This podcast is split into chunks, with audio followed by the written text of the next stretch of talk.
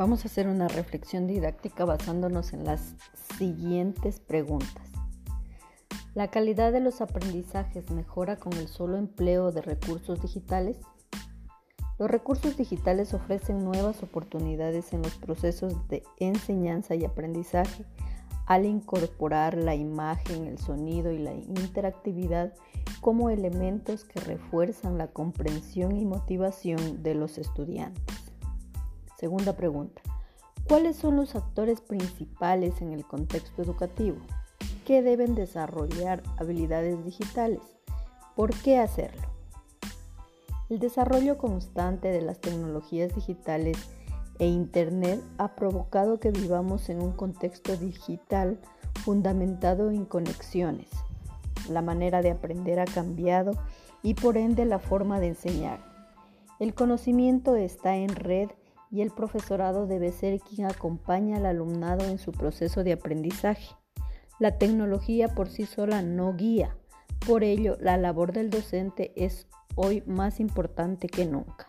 Tercera pregunta. ¿Cuáles son las oportunidades y desafíos que enfrenta el proceso de enseñanza-aprendizaje con la adquisición de habilidades digitales? Es importante avanzar en la cultura de innovación que significa en concreto la instauración de políticas flexibles donde el estudiante se convierta en el centro, con iniciativas que tengan en cuenta e incluyan sus opiniones pasando de sujeto pasivo a activo. Es un desafío ofrecer a los alumnos la creación de sus propios contenidos y experimentar cómo se construye y difunde el conocimiento integrar todo ello en el currículo y considerar que el acceso a Internet y la alfabetización digital debe ir de la mano. El desarrollo de habilidades digitales es un tema de manejo de dispositivos digitales o el diálogo de estos recursos con el contexto educativo.